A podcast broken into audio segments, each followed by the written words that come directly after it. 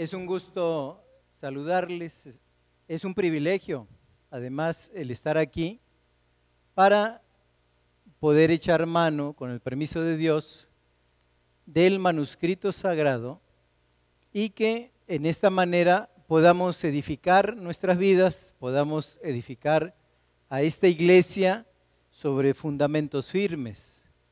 Hoy pues me tocó en turno la gracia de participar en esta predicación de la palabra de Dios. Yo estaba en ese sentido analizando lo que me tocó compartir el día de hoy y el título de nuestra predicación es Así alumbre nuestra luz. Así alumbre nuestra luz. Vamos a estar examinando el concepto de la luz, es decir, lo que usó Jesucristo para hablarnos de esto. Luego vamos a estar eh, encaminados a tener conocimientos que puedan ser prácticos para nuestra vida, pero sobre todo el fin de la predicación es que tú, una vez que escuches esto, pongas en práctica lo aprendido. Y entonces estaré o estaremos con la ayuda de Dios cerrando ese círculo virtuoso que incluye el escuchar, luego el llevarlo al interior de nuestro ser y aprender, pero inmediatamente, una vez que tienes este aprendizaje, como su nombre lo dice, se ponga en práctica en la vida. Y entonces sí, estaremos llegando al fin de toda escritura, que es llevarnos al conocimiento de ese Dios santo del que hablan las escrituras, pero además es el traer a ese Dios santo, a ese Dios soberano, al Todopoderoso, para que rija nuestro destino, para que nos dirija en el camino y finalmente en, en su voluntad perfecta un día glorioso, ¿por qué no estemos delante de Él viviendo una eternidad sin límites? Entonces ese es el fin de la escritura y les digo el título de la lección, lo repito, es Así alumbre nuestra luz. Y vamos a ver en Mateo capítulo 5, versículos 14 al 16, si me hacen favor de buscar el primer evangelio, es el evangelio de Mateo. Eh, la figura que representa el evangelio de Mateo es un león, porque Mateo, habiendo sido un publicano, alguien que eh, se, hacía de los tributos públicos para darle cuentas a Roma, bueno, como sabía llevar libros, nos da un evangelio eh, muy exacto acerca de aquel del que hablaban las escrituras, que iba a ser y que es el león de la tribu de Judá. Y por lo tanto, como es de la tribu de, de Judá, es un evangelio dirigido a los judíos. Es el de la tribu de Judá, pero en medio de ello entresacamos enseñanzas que nos pueden servir para la vida y sobre todo para estar en paz con Dios con respecto al hacer su buena voluntad en nosotros. Así es que vamos a, leer como tenemos costumbre. Yo empiezo el 14, ustedes el 15 y terminamos todos juntos en el 16 de el Evangelio según San Mateo, capítulo 5, versículos 14 al 16, bajo el título de Así alumbre nuestra luz. Comienzo yo. Vosotros sois la luz del mundo. Una ciudad asentada sobre un monte no se puede esconder. 16. Así todos alumbre vuestra luz delante de los hombres, para que vean vuestras buenas obras y glorifiquen a vuestro Padre que está en los cielos. Padre, queremos aprender de ti. Y vamos a echar mano de los estatutos del reino. Allí nos hablaste de los estatutos de felicidad, cuando dijiste bienaventurados, dijiste felicísimos cuando hagan esto. También estatutos de serenidad, porque allí nos dices, no os preocupéis por qué habéis de comer, por qué habéis de vestir. Dijiste, bueno, los gentiles buscan estas cosas, pero mi Padre sabe de las cosas de las que ustedes tienen necesidad. Padre, y aquí vamos a ver dentro de esto los estatutos de la ciudadanía. Y vamos a ver lo que representa ser ciudadanos del reino de los cielos. Señor, ayuda a nuestra mente y a nuestro corazón a estar dispuestos. Aleja cualquier preocupación que traigamos en esta tarde. Haz que tu Espíritu Santo nos dirija a escuchar tu voz por medio de tu siervo, Señor, por medio de tu escritura, de tu palabra. Y Señor, que al escuchar de ti podamos comprender, podamos entender y podamos aplicar ese conocimiento a nuestra vida. Te lo pedimos en el nombre de Jesús. Amén. Bien, vuelvo al título. Dice, así alumbre nuestra luz. En el año 2015 hubo un artículo de la revista científica del Instituto Tecnológico de Massachusetts. Ese estudio, que fue publicado, les decía yo, en el año 2015, dijo que la llama de una vela, cuando está en plena oscuridad, se ve a 2.7 kilómetros de distancia. Una vela se puede ver, si hay oscuridad, casi a 3 kilómetros de distancia. Entonces, en ese aspecto, ¿por qué una vela puede brillar? Y, Jesús habló de una, hacía alumbre nuestra luz, se refería a una candela, también se le conoce, a una vela. Bueno, habla en este sentido porque la luz pequeña resalta porque es muy diferente a la oscuridad que lo rodea.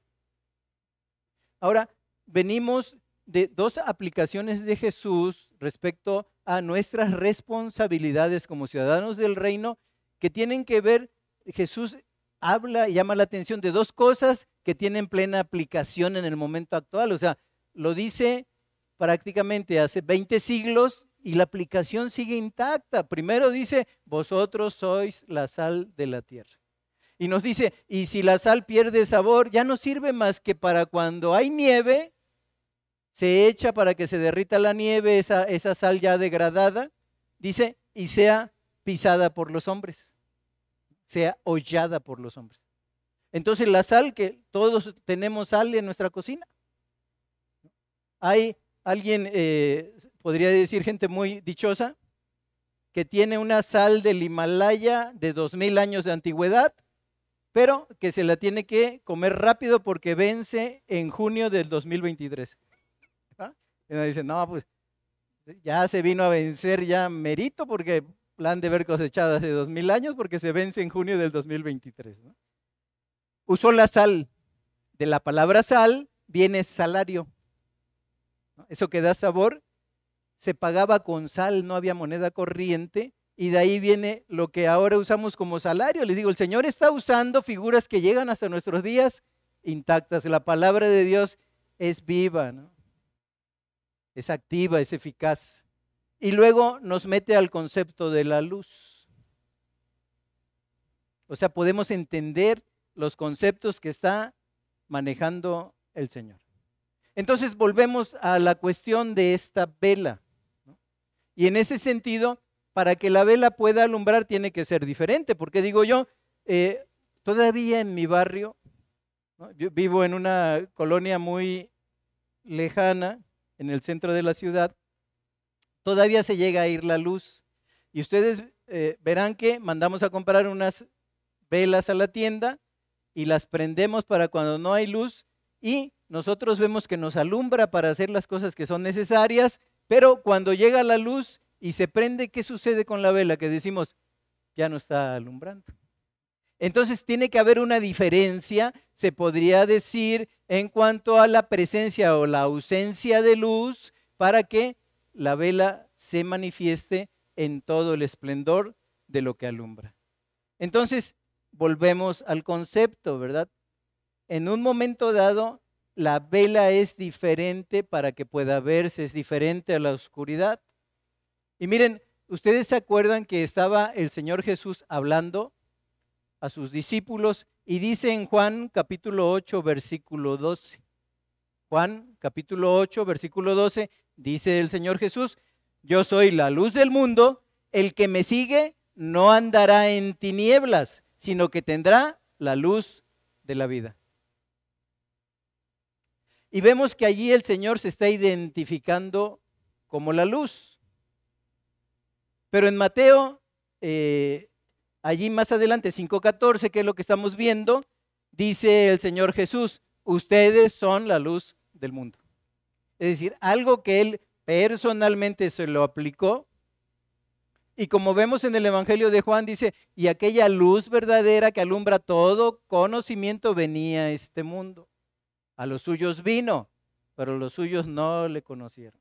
Pero a todos los que les conocieron, a los que creen en su nombre, les dio la potestad, les dio el derecho de ser llamados hijos de Dios. Entonces Jesús es la luz del mundo. ¿Qué somos nosotros? Somos, se podría decir, satélites de su amor y entonces no tenemos luz propia, pero reflejamos la luz de Cristo. No tenemos luz propia como tal, pero Él que es el sol de la justicia envía su luz sobre la mente, sobre el corazón, sobre la vida humana y de esta manera es que Él nos llega a decir, bueno, así como ustedes adquieren esa herencia de luz porque yo soy luz, en ese sentido, ustedes también son la luz que alumbra el mundo. Entonces eso que es algo de Él, en su infinita misericordia, lo comparte con nosotros porque brillamos para, por Él. Y la luz de la vida que habita en nosotros, gracias al sacrificio de Él, Cristo en la cruz, nos hace ser personas diferentes, nos hace vivir de manera diferente, nos hace tener búsquedas diferentes, de tal manera que podemos vivir verdaderamente como los hijos de la luz que somos. Pero tomemos en cuenta esto, no tenemos luz propia, reflejamos la luz de Cristo. En ese sentido, ¿no? Vemos una identificación. Cristo se identifica con nosotros y como dice Primera de Tesalonicenses, capítulo 5, verso 5, dice que nosotros somos hijos de la luz. Entonces, como la luz del mundo, los cristianos debemos sobresalir. Primera cosa que quiero decirte, como la luz del mundo, nosotros como cristianos debemos de sobresalir. Y un día también lo dijo Jesús de otra, de otra manera, sed diferentes como yo soy diferente. Debemos de diferenciarlos, debemos de sobresalir en ese sentido. ¿Por qué? Porque estamos llamados a ser santos, estamos llamados, lo dice la misma palabra, apartados y separados. Un santo es un apartado para caminar en otra dirección distinta a la que venía sosteniendo en su vida.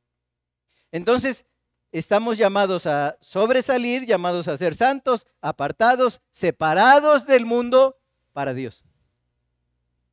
Debemos separarnos del mundo para Dios, porque cualquiera, y ustedes me responderán, que se vuelve amigo del mundo, ¿en qué se constituye?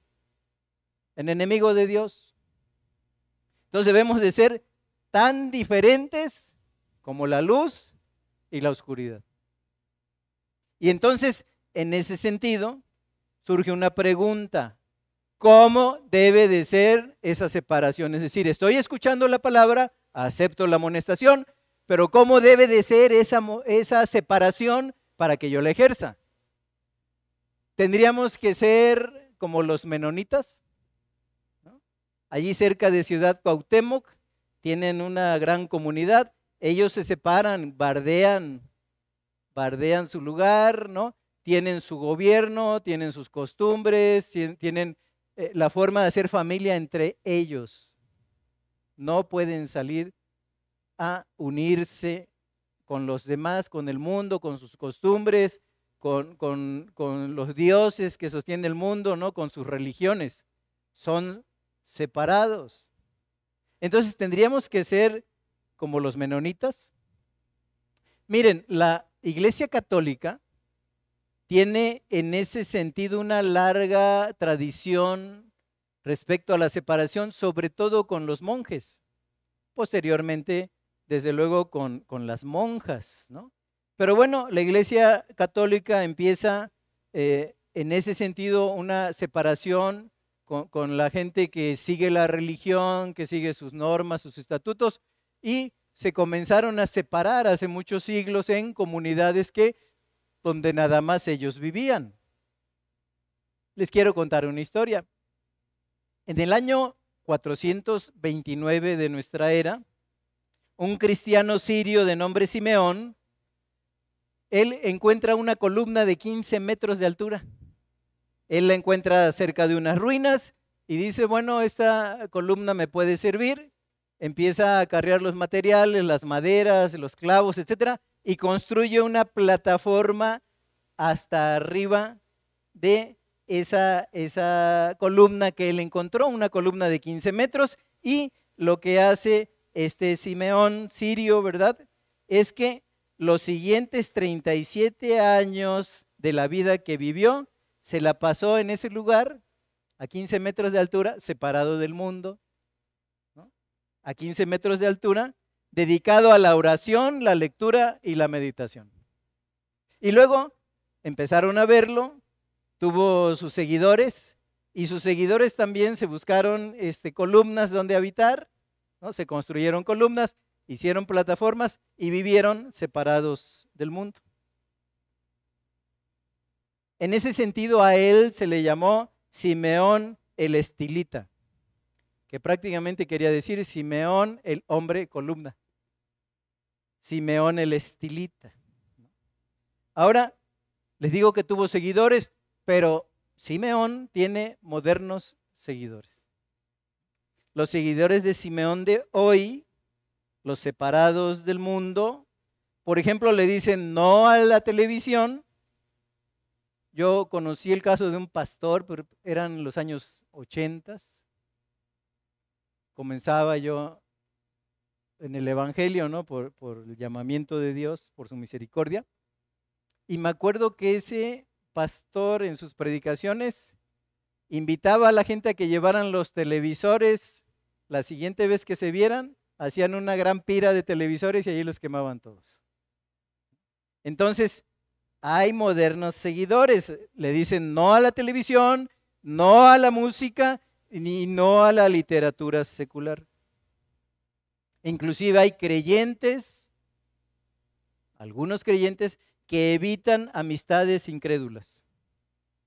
Y todavía eh, podríamos alegar más, ¿no? Donde dice segunda de Corintios capítulo 6, verso 17, dice la escritura, por lo cual salid en medio de ellos y apartaos, dice el Señor, y no toquéis lo inmundo, y yo os recibiré. Y uno puede confundirse, ¿no? Con esto. Y yo preguntaría, ¿esto es ser luz del mundo? Y yo, yo diría, no, eso no es ser la luz del mundo. ¿Por qué? Nada más por un hecho lógico, es decir, tú eres la luz del mundo, según dice Jesús, y si solo te quedas en tu comunidad donde otros también alumbran para Cristo, tu luz ya no se ve, pues no, estás en medio de ninguna tiniebla. Entonces, en este sentido, voy a Primera de Corintios, capítulo 5, versículo 9 al 11. En Primera Corintios 5, del 9 al 11, dice así la escritura. Os he escrito por carta, aquí viene el equilibrio. Os he escrito por carta que no se junten con los fornicarios. Dice, no con los fornicarios de este mundo o con los avaros, o con los ladrones, o con los idólatras. Porque si hacen eso, entonces les sería necesario salirse de este mundo. Dicen, no, yo les he dicho que no se junten con ninguno que, llamándose hermano, sea un avaro, sea un ladrón, un, un idólatra, un borracho, ¿no? Dice, con el tal, ni aún comáis con el tal ni aún comáis. Es decir, alguien que se dice hermano, ¿no? Y yo veo luego nuestras comunidades que nos confundimos tanto. Y, alguien que ha dejado de ser luz, alguien que ha dejado de representar a, a Cristo, decimos, no, hay que abrazarlo, hay que amarlo, hay que... Bueno, la escritura no dice eso. Lo que está diciendo es que si dejaste de ser luz, no podemos juntarte con esa, nosotros con esa tiniebla. Entonces, querido hermano, tendrás que ser separado. Tendremos que marcar distancia contigo. ¿Por qué? Porque te llamas hermano y no estás representando a Cristo. Has dejado que tu luz brille y en un sentido, como tú no quieres volver a esa luz verdadera que es Cristo arrepintiéndote y confesando, entonces nosotros como vemos que la luz ha dejado de estar encendida, estamos llamados a separarnos de ti. Es dura la palabra, pero es la palabra. Y entonces alguien que con lo que tenemos que hacer esto, claro que le demuestras amor. Y tu amor va a ser demostrado no en apapachos o mira, yo te comprendo, sino en decirle, hermano, esta hermana, ¿cómo vas? ¿Ya te arrepentiste? ¿Ya te arrepentiste? No podemos seguir en comunión porque tú, no yo, estás rompiendo esa comunión. Es la comunión de los santos. Entonces, ojo, no, no nos debemos separar de los incrédulos, incrédulos, debemos de ser luz para ellos, pero cualquier hermano que se dice sea un fornicario, anda en fornicación, anda en adulterio, ¿no? anda en, las pasiones de su, concupiscencia, etcétera, si no se arrepiente, la Biblia nos llama a hacer separación con ellos. Dice, con el tal ni aún comáis. No podría aceptar invitaciones. Entonces, en este aspecto, ahí tenemos el equilibrio. O sea, no, eh, dice, salid de ellos, sepárense. Pero luego más adelante nos dice, bueno, les he dicho que se separen, pero no de los que están en el mundo, porque para ellos necesitamos ser esa luz. Pero sino que cualquiera que llamándose hermano sea esto o esto o esto, dice con el tal ni aún si les dan una invitación o si ustedes quieren invitarlos a su fiesta, no los inviten hasta que dé signos, ¿verdad?, públicos de arrepentimiento. Pero bueno, volviendo al texto, queridos hermanos, volvemos al texto.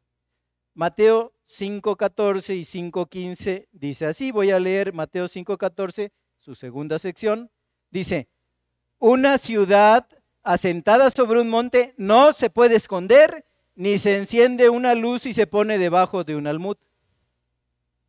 Lo primero que nos dice es que, como que nos pregunta, ¿se puede ocultar una ciudad sobre un monte? Yo era el año 2004 y salió la posibilidad de rentar y tener un consultorio que estaba muy nuevo, estaba muy bonito en ese tiempo, el edificio Hacking. Entonces mi consultorio, el 707, estaba yo en el séptimo piso, tenía un enorme ventanal que me gustaba ya después de las horas de labor, apagaba yo todas las luces del consultorio y me sentaba en el sillón, porque mi sillón daba a la montaña. Y entonces en, las noches claras, que eran la inmensa mayoría de las noches, yo podía ver una ciudad que está distante varios minutos de aquí, como es La Joya. Y otra cosa, ¿no? Veía bajar los coches que venían de la carretera de Perote a Jalapa, cómo iban bajando con esas luces hacia la ciudad de Jalapa. Era es una ciudad asentada sobre un monte, la joya, y la puedes ver desde aquí. No se puede ocultar. No se puede ocultar. Yo soy de Martínez de la Torre y cuando viajaba de Martínez y venía ya eh, en las cercanías de Jalapa podía ver las luces de la ciudad y si te ponías listo aún en el día, decías, mira, ese es el, eh, este monte, el cerro del Macuiltepec. Lo puedes ver cuando te vas acercando ya por allá por la joya, así como yo veía la joya. Cuando tú vienes de la joya y, y es de noche, puedes ver la luz de la ciudad. Es una ciudad asentada sobre un monte. Dice, ¿la puedes ocultar? No se puede ocultar de la vista. Ahora, la otra pregunta que nos tendríamos que hacer, ¿se puede ocultar una luz debajo de un almud? Y la palabra almud, para mí es una palabra oriental el almud, usada por los árabes. Y como nosotros fuimos conquistados por España, España a su vez antes había sido conquistada por los árabes. No lo dicen ellos, no les gusta, ¿no? Pero eso que vemos que es moro contra cristianos, ¿cuál moro contra cristianos? O sea, venían los españoles, ¿no? Que eran religiosos y realizaban matanzas de judíos y de árabes. Esas son las guerras que en Naulinco hacen de representan que es moros contra cristianos y se ponen cascos y se dan de garrotazos. ¿no? Bueno, como, como tenemos esa parte mora que vino de España, llegó esta palabra almut porque mi, mi antiguo anciano, don Bartolomé Pérez Portugal, era de un pueblito cerca de, o en Puebla, llamado Soltepec. Ese, ese pueblo de Soltepec, en ese sentido, estaba en la carretera antigua que llevaba a México. Tú cuando ibas para México en los años pasados, antes de las autopistas, cruzabas un ferrocarril y hay un montón de lugares donde te venden molcajetes, piedras. Y... Allí es la entrada para Soltepec. Se me fue el nombre del pueblito. El Seco Puebla. ¿no? El Seco Puebla. Ah, Soltepec, te metes en, un camino junto a la vía y vas a dar a Soltepec.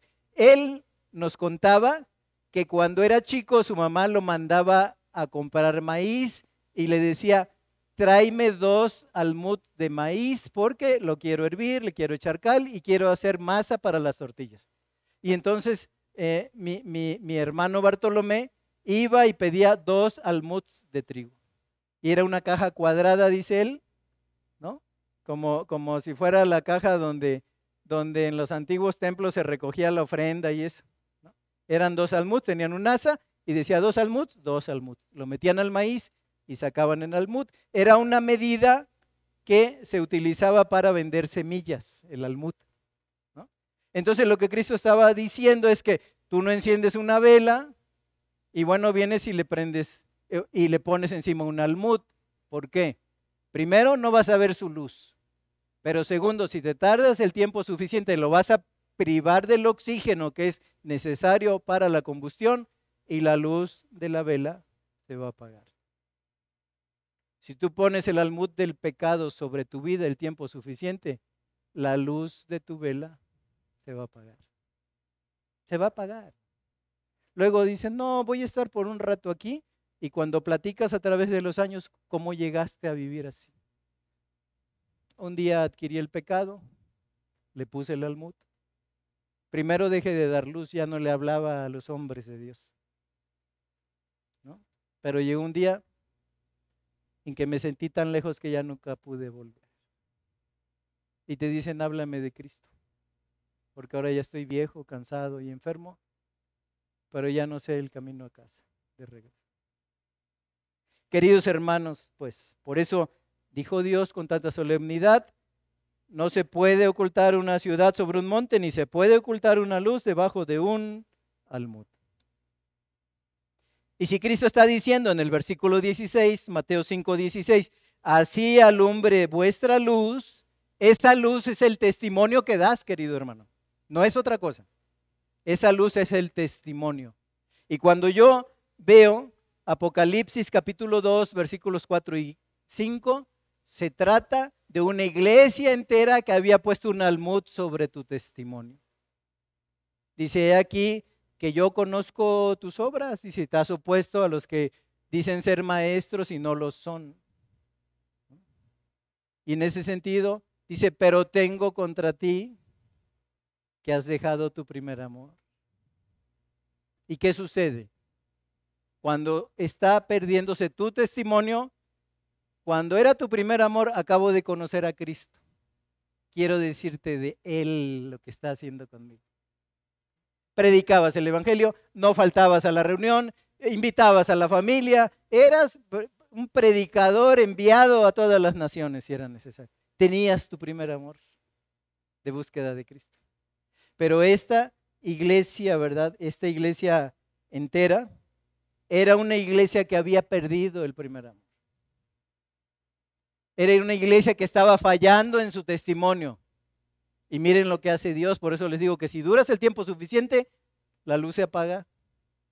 La luz se apaga. Porque dice eh, también el, el, apóstol, no os unáis en yugo desigual. Dios no contenderá, dijo el Señor, mi espíritu para siempre con, con el hombre. Cuando Dios ve que ya no vas a dar para más con Él, te puede quitar el candelero. Y eso es lo que dice el Señor Jesús. Recuerda, por tanto, de dónde has caído y haz las primeras obras y arrepiéntete. Si no, vendré a ti y quitaré tu candelero de su lugar si no te hubieres arrepentido. Entonces Dios nos está llamando allí para hacer sal y luz, pero aquí está diciendo, si continúas en ese camino, te voy a quitar la luz del testimonio que yo te he dado por la sangre de Cristo cuando murió en la cruz. Entonces, en este sentido, mi pregunta es, ¿cuándo ponemos nuestra luz debajo de un almud?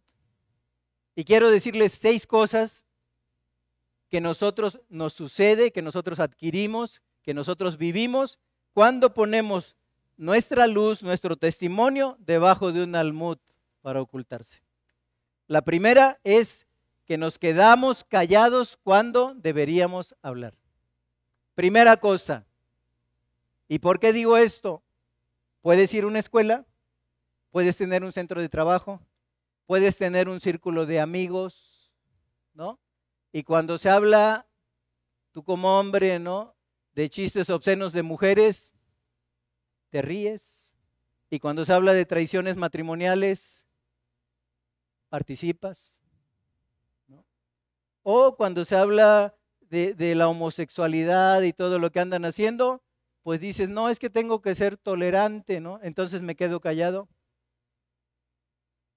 Ahí tienes algo que decir porque el Señor Jesucristo dice, cualquiera que me confiese delante de los hombres, yo lo confesaré delante de mi Padre.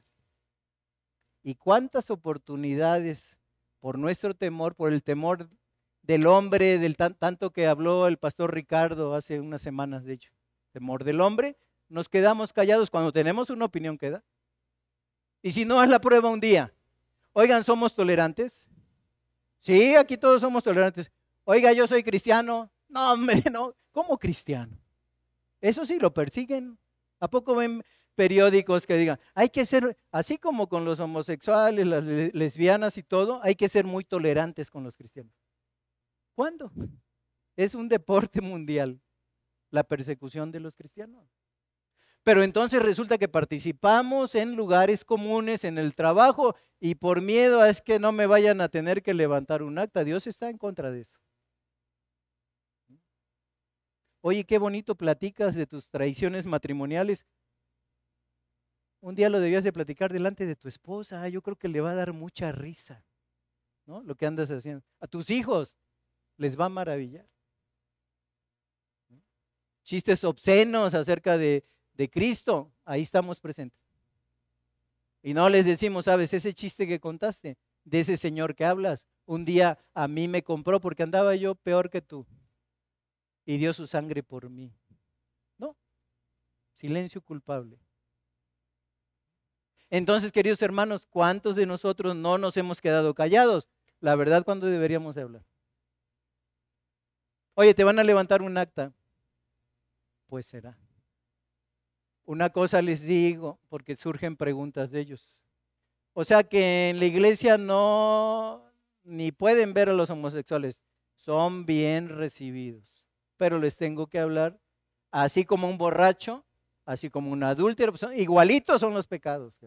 O sea, la iglesia no ve como que no, pues este sí es un pecado. No, pues yo los mismos pecados, pero en diferentes acepciones son los que andamos haciendo nosotros y Dios los ve igualitos.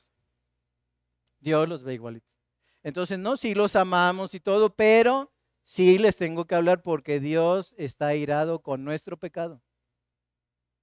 Y está irado contigo que robas en el trabajo, contigo que no cumples en el trabajo, conmigo también cuando miento. Y para Dios ese pecado es lo mismo. ¿Por qué? Porque tuvo que dar a su Hijo amado en paga por esos pecados. Cuando yo confesé esos pecados, me aparté de ellos y lo recibí como Señor mío y Salvador. Entonces, la primera cosa, cuando pones tu luz debajo del almud cuando nos quedamos callados en lugar de hablar. Segundo, cuando hacemos lo que todos hacen. aquí sale un chiste de las mamás, ¿no? Porque nosotros, nuestra hija o nuestros hijos luego nos decían, ¿no? Este, oye, ¿por qué hiciste esto en la escuela? Decían, no, pues es que todos lo estaban haciendo. Ah, y si todos se avientan un pozo. Y nos decía mi hija especialmente, no, yo cuando tenga mis hijos yo no voy a decir eso. ¿No? Pues ¿cómo crees? Es chocante, ¿no?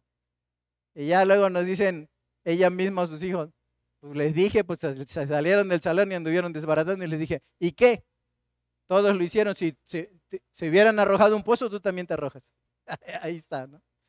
Pero en ese sentido, queridos, es eh, tan fácil conformarse al mundo, ¿no? Que luego nosotros vamos a los mismos lugares prohibidos que ellos, ¿no? Hacemos las mismas cosas que ellos, en un momento dado compartimos con ellos en cualquier ambiente y escenario, aún con la familia, ¿no? Porque luego nuestra familia también cuando organiza sus fiestas y todo, también se vuelven borracheras como otras, ¿no? ¿Qué hago? Pues me salgo.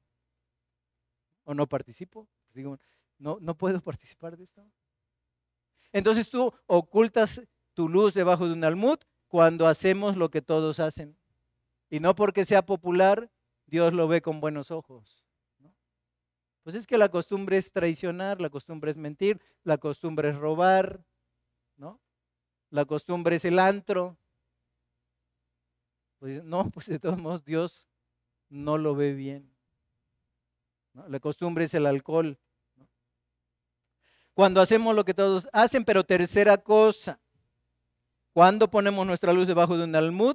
Cuando negamos la luz. Cuando negamos la luz. Segunda, Timoteo, Pablo le está diciendo a su hijo espiritual, Timoteo, debes de saber esto. Vendrán tiempos peligrosos. Y habrá hombres amadores de sí mismos, ¿no? Intemperantes, desobedientes a los padres, que tendrán, Timoteo, apariencia de piedad, pero negarán la eficiencia de la misma. Tendrán apariencia, mira qué piadosos son los domingos, ¿no? Pero de lunes a sábado ya no más falta vestirse del Toluca, ¿no? Como los diablos rojos. El domingo blanquitos, blanquitos y entre semana y en el trabajo y en la escuela y en la diversión, diablitos, diablitos.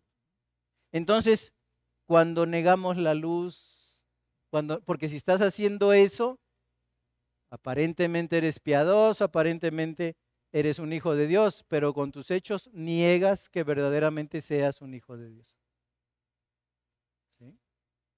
En este sentido, pues, cuando negamos la luz, tus hechos y tus obras, porque todo cristiano les decía, tiene una lámpara encendida delante de Dios que es su testimonio. Y esa lámpara del Espíritu hace que brille y alumbre nuestro entendimiento. Pero si tú estás en pecado, le niegas esa luz a los que están en tinieblas. Cuarta cosa, cuando dejamos que el pecado empañe nuestra luz. Cuando dejamos que el pecado empañe nuestra luz. Va entrando el pecado, ¿no? Con todas sus insinuaciones, y todos sus, detrimentos, todo lo que nos trae de bajeza, ¿no?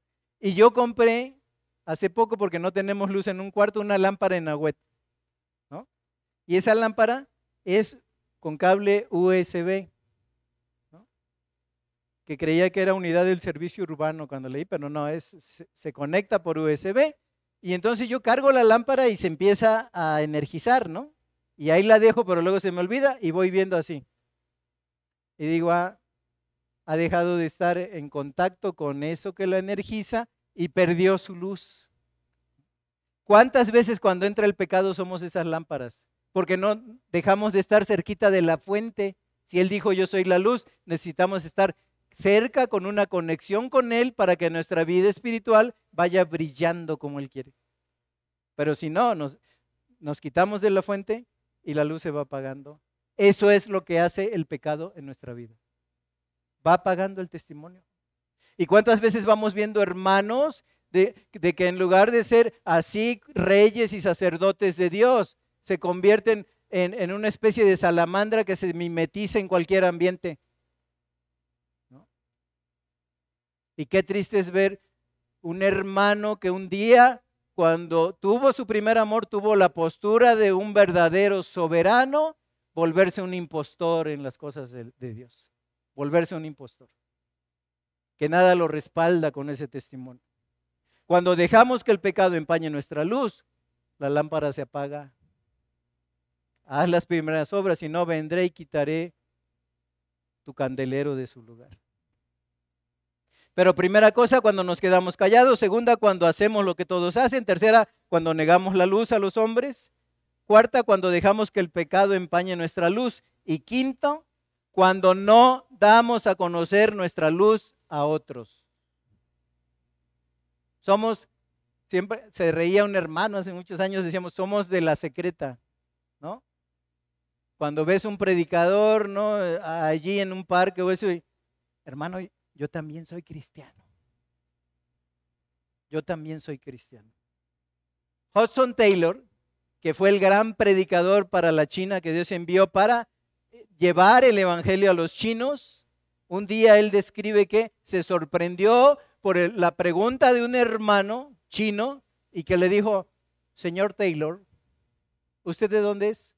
Bueno, yo soy inglés, soy de esa iglesia, la, la Filadelfia, ¿no? La que está conquistando al mundo con su predicación. La iglesia fiel. Y dice, Señor Taylor, ¿y cuántos años tiene su país de conocer al Cristo que salva? Y dice, bueno, tenemos 200 años y le dice, Señor Taylor, y apenas nos los vienen a decir a nosotros, después de 200 años de conocer. Dice que él se avergonzó. ¿Cuántas veces nos sucede a nosotros, querido? Tenemos 10, 5, 15, 20 años en el Evangelio y no le decimos a nadie de ese Señor que un día nos salvó de manera gloriosa. Somos los modernos Hudson Taylor. Pero bueno, él hizo un trabajo que es recordado hasta la fecha de, evangelismo. ¿Qué pasa con nosotros? ¿Qué está haciendo cuando en ese sentido no damos a conocer nuestra luz a otros. Pero sexta y última cosa, cuando no tenemos compasión por los demás. Hace años yo oía que en México, por ejemplo, te podían asaltar y decir, oigan, me asaltaron, ayúdenme. Y la gente pasaba. Eso ya está en Jalapa. Eso ya está en Jalapa. Fui al peluquero entre semana y allí, pues ya saben, los hechos son como que la, había una antigua revista, Alarma o Suceso, pura sangre se vuelve eso, ¿no? Parecen manga japonesa. En ese sentido, dicen, bueno, es que lo que pasa es que una alumna con los trabajos por equipo de una secundaria eh, le reclamó a otra que no había ayudado en el trabajo del equipo y entonces la agarró, la filmaron, le dio una golpiza, la dejó en el hospital Dice, y el maestro viendo, así, viendo la pelea. ¿no? Pues no sé si se peleaba la, este, la muñeca Torres contra la guerrera Pérez o como viendo un espectáculo. Se murió. Híjole, pues ojalá fuera falsa noticia, ¿no? Pero el maestro va a estar sometido ya a una cuestión legal. Será un mayor que puede. Bueno, nos está pasando eso. Queridos, ¿cuántos de nosotros vemos a un vecino que enfermó? Vemos a un vecino en necesidad, vemos a alguien que necesita oír el Evangelio y decimos, bueno, ya un día me lo encontraré. A mí me pasó algo hace como dos meses, o nos pasó porque estábamos viendo el televisor, ya era cierta hora de la noche, y empecemos a, empezamos a oír, vecinos, ayúdenme, ayúdenme, me quieren llevar. Y me empieza a decir mi esposa, oye, ¿están pidiendo ayuda? Le digo, ha de venir alguien que han de querer ir al antro y le está gritando a los vecinos que no, dice, no, se oye raro su, su, grito de auxilio, ¿no? Pero empieza a, gritar, doctor, ayúdeme. Ya no más faltaba que se me apareciera el Espíritu Santo y dijera, oye, creo que te están hablando. Ay. Y dije, no, pues sí. Ya dijo, doctor, salgo. Nada, lo tenía ya una patrulla en, e, en, el, en la camioneta, ¿no? Y decía, oiga, me están llevando, pero ¿qué hiciste? Nada, iba yo saliendo de la tienda, ¿no? Y entonces me agarran y me suben a una patrulla que porque me andaban buscando a mí y que tenían datos míos. Digo, por eso, pero te dijeron, fulano de tal trae una orden, ahí en la camioneta. Y yo le digo a mis vecinos, no soy chismoso, pero sí me entretienen esas cosas. Este, y le digo a mis vecinos, por favor, hay un abuso de autoridad y le dije al que iba y llevaban metralletas y todo, le digo, estás abusando de la autoridad, traes una orden de aprehensión contra el vecino. No, no tenemos una orden. Le digo, pues entonces no te lo vas a poder llevar. Grábenlo, por favor, porque esto lo subimos. ¿No? Llega la mamá del muchacho, una mujer sola. ¿Qué pasó, hijo? No, no, hubieran visto a esa mujer. No, mamá, pues me agarraron saliendo de la tienda, etcétera, y me van a llevar. Le digo, ¿de qué lo acusan? No, es que traía, este, me, me dijeron marihuana, por eso. ¿Y cómo supiste que traía marihuana? No, no, es que este, lo cateamos por eso, pero ¿cómo lo puedes catear? O sea, no te lo vas a poder llevar. ¿Cuánto pesaba la marihuana? Porque hay para usos lúdicos y creo ese muchacho lo usa para eso. ¿No? Entonces le digo, ¿cuánto pesaba? No, pues mira, le digo, eso no pesa lo que dice la ley, creo que son 17 gramos, ¿no? Le digo, pero aquí hay una pesa con... No, no, no, no, lo vamos a tener que llevar que pague una falta administrativa. Ahí me tienen a mí. Entonces me dice, Doc, no me vayas a abandonar porque quién sabe qué me van a hacer y sí. Entonces, ahí está el coche, este, lo vamos a llevar y falta administrativa va a tener que pagar 300 pesos. Le digo, bueno, llévenselo, pero estamos atentos. Me subí con este, eh, su mamá, le digo, súbase al coche, señora, y ahorita vamos para... Ahí estuvimos en los separos, ¿no? Pues que saquen copia de su credencial, y en un momento dado la presentan y ya le tipificamos la falta, ¿no? Estábamos en eso y cuando sale le digo, ¿qué pasó? Dice, no, pues me soltaron. ¿Cómo que te soltaron? Y ya luego dijo, es que hace, hace poco agarraron a un muchacho, le dio una convulsión y se les murió aquí en los separos. Dice, como yo me desesperé y empecé a hacer feo, dice, me trajeron, y le digo, y entonces los, los 300, dice, no me los cobraron su mamá lo fui a dejar a su casa, le digo, ya súbete porque pues, no sabemos, te vayan a venir a detener. Lo pasé a dejar a su casa, Úrsulo Galván, y luego su mamá me dijo, doctor, no sabe usted cuánto le agradezco lo que ha hecho por nosotros. Estaba yo desesperada. Entonces, queridos, somos muy dados ya a ver cosas y no, y apartarnos, ¿no? Pues ya, están golpeando a la muchacha, ah, bueno, pues ojalá no la lastimen. No, no, pues hay que meterse. Hay que meterse, ¿no? Se enfermó el, vecino, pues hay que visitarlo. Vecina, ¿qué se le ofrece? Y le digo que, que Dios es tan bueno, ¿no? Que él me empezó a gritar, doctor. y sí, sí, ¿quién es el doctor? Yo soy el doctor. Yo soy el doctor, no, no se lo van a poder llevar así ahí anda, se anda comportando bien el muchacho. Pero les digo, última cosa, cuando no tenemos compasión por los demás. Hermanos, debemos de tener, ahí es donde se demuestra nuestro cristianismo. Y si vemos que, que alguien se ofende o que alguien está molesto, tenemos que meternos. Tenemos que meternos para mostrar compasión. Compasión.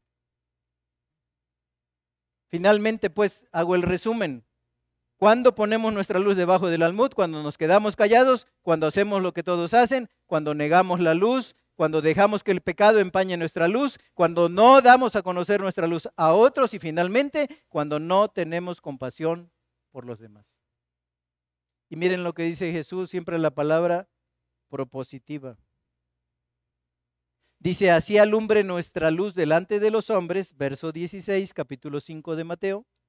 Así alumbre vuestra luz delante de los hombres, para que vean vuestras buenas obras y glorifiquen a nuestro Padre que está en los cielos. Yo había pedido allí que pusieran, no sé si la encontraron, una nueva traducción al lenguaje actual se llama.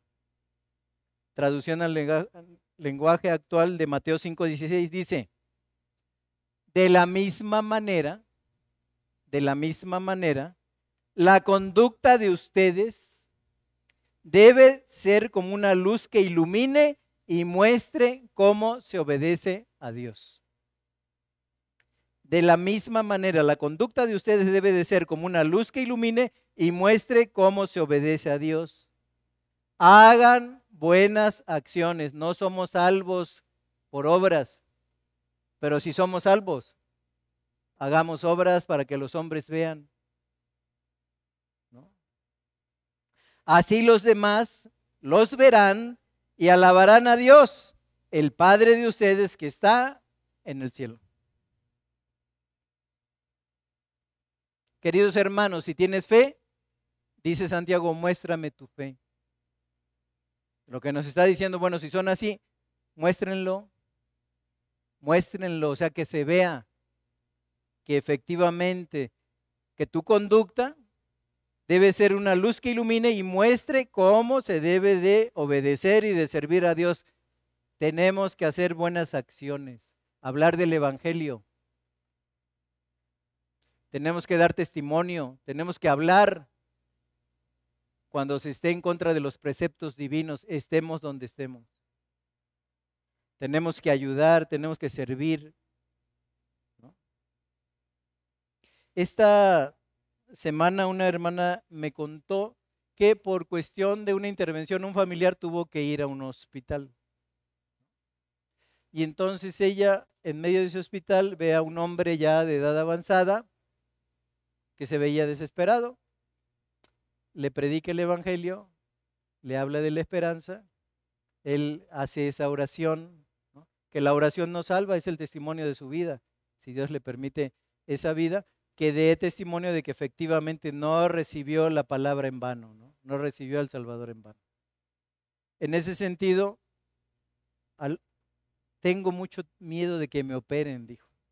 Tengo mucho, tengo temor, estoy rebasado por el temor. ¿no?